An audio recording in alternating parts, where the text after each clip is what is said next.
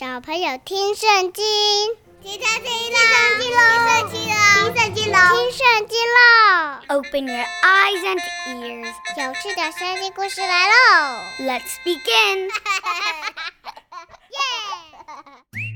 Hi everyone, my name is Teacher Winnie. Welcome back to 小朋友听圣经, where I tell you stories of the Bible and at the same time you get to learn a little bit of English. All right, kids, we are back for another episode of 小朋友听圣经. You know what time it is? It is story time, and I surely hope that all of you come join us every time for some awesome Bible stories. 又到了小朋友听圣经的欢乐时光啦！希望大家每周都有跟我们一起听故事、读圣经哦。维尼老师会很开心， 上帝也会很开心哦。Okay, it is nice to have you guys back today. And today we will continue to talk about Moses. Now, Moses had grown up now. 很高兴今天大家又回到了我们的小朋友听圣经。今天呢，我们要继续来看摩西的故事。在上一集，我们讲到了上帝是如何保护了摩西，让他成为了公主的儿子。而在今天的故事呢，摩西啊已经长大了。 让我们一起来看看长大后的摩西会碰到什么样的挑战吧。哦，对了，如果你还没有听过上一集，你可以先去听前面一集哦，这样你才不会错过摩西精彩的一生哦。Make sure to go listen to the previous episode if you haven't. And now, let us continue to take a look at the story of Moses. So, kids, grab your snacks and your juice or some milk. Sit back and relax. The story is about to begin. 那小朋友，你准备好了的话，我们就要开始喽。说故事的时候要专心听哦，因为每一个故事结束时，维尼老师都会问你几个小问题，你可以找家人陪你一起讨论、思考一下哦。And now, without further ado, let's dive right into the story. 时间一天一天的过去，后来啊，小摩西渐渐长大了。有一天，他去看望做奴隶的希伯来同胞。摩西看见一个埃及人在殴打他的一个希伯来同胞。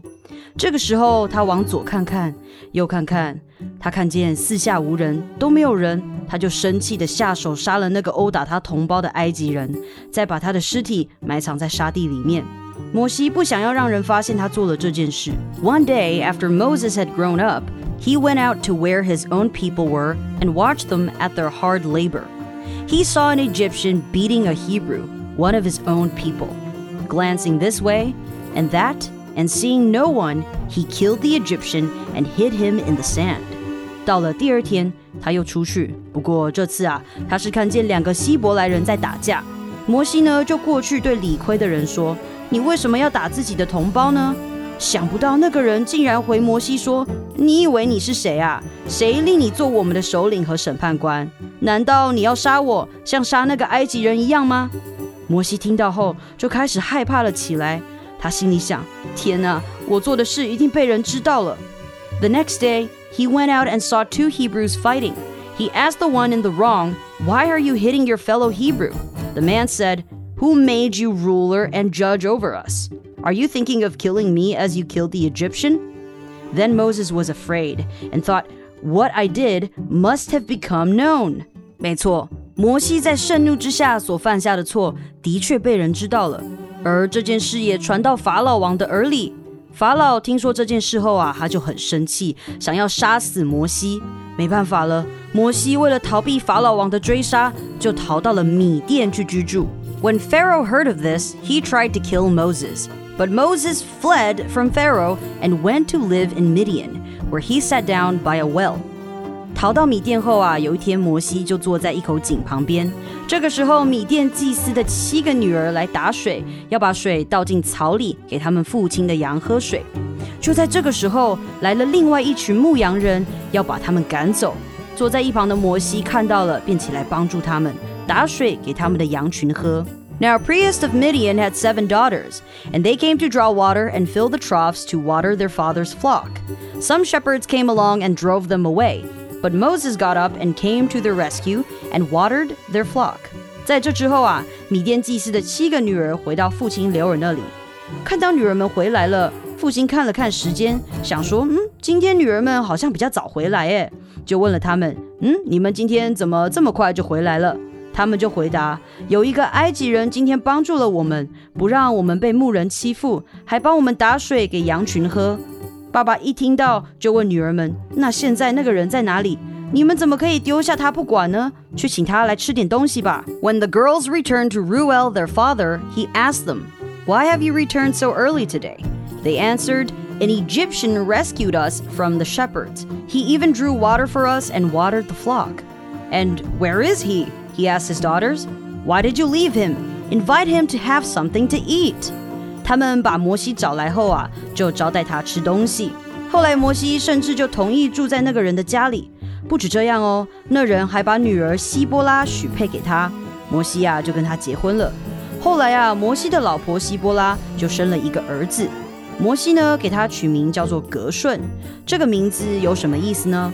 就是啊，我成了在异乡寄居的人。摩西为了躲避法老王来到了异乡，所以啊才会有了这个名字。Moses agreed to stay with the man who gave his daughter Zipporah to Moses in marriage. Zipporah gave birth to a son, and Moses named him Gershom, saying, I have become an alien in a foreign land. During that long period, the king of Egypt died. The Israelites groaned in their slavery and cried out, and their cry for help because of their slavery went up to God. 摩西逃到米甸去居住的日子啊，过了很长的一段时间。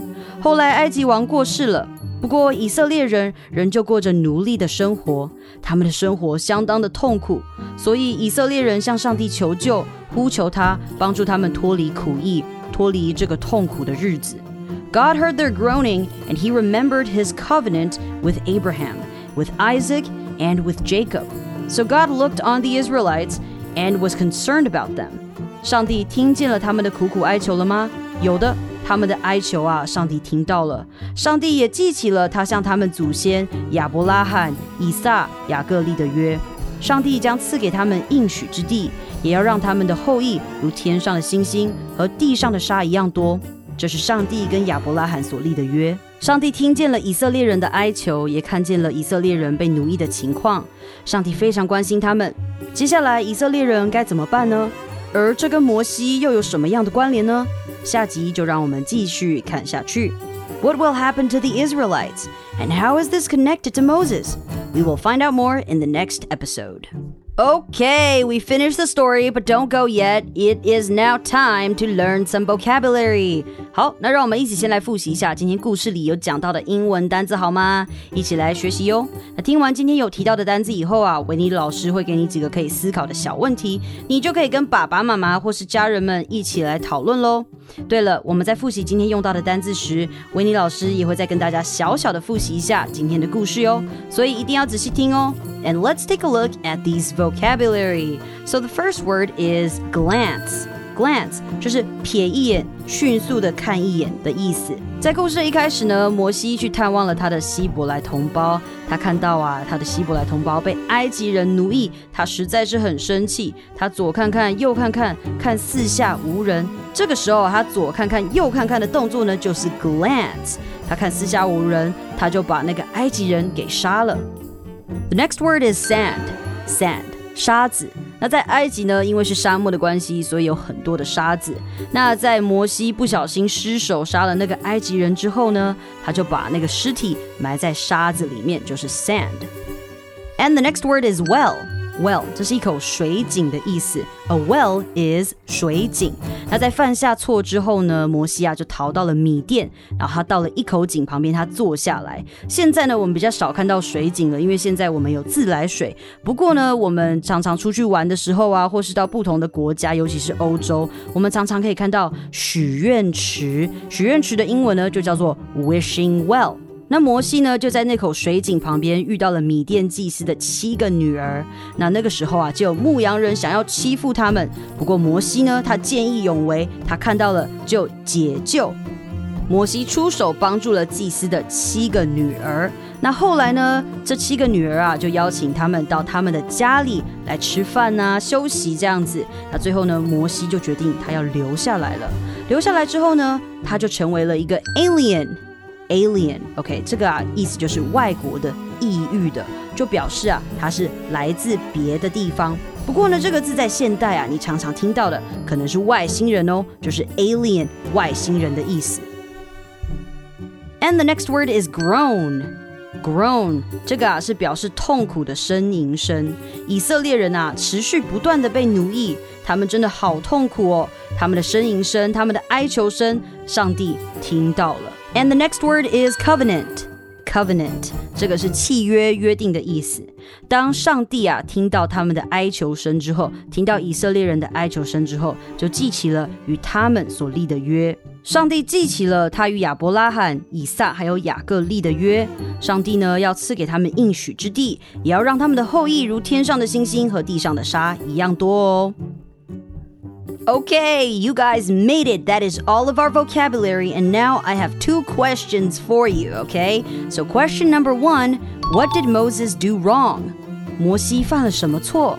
And question number two What did Pharaoh want to do to Moses? Why did Moses run away? 为什么摩西要逃跑呢？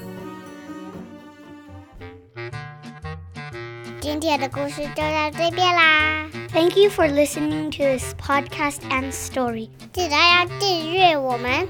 Please make sure to subscribe and like and share so that you don't miss any future episodes. 也不要忘记分享给你的朋友，让更多人可以听到好听又有趣的圣经故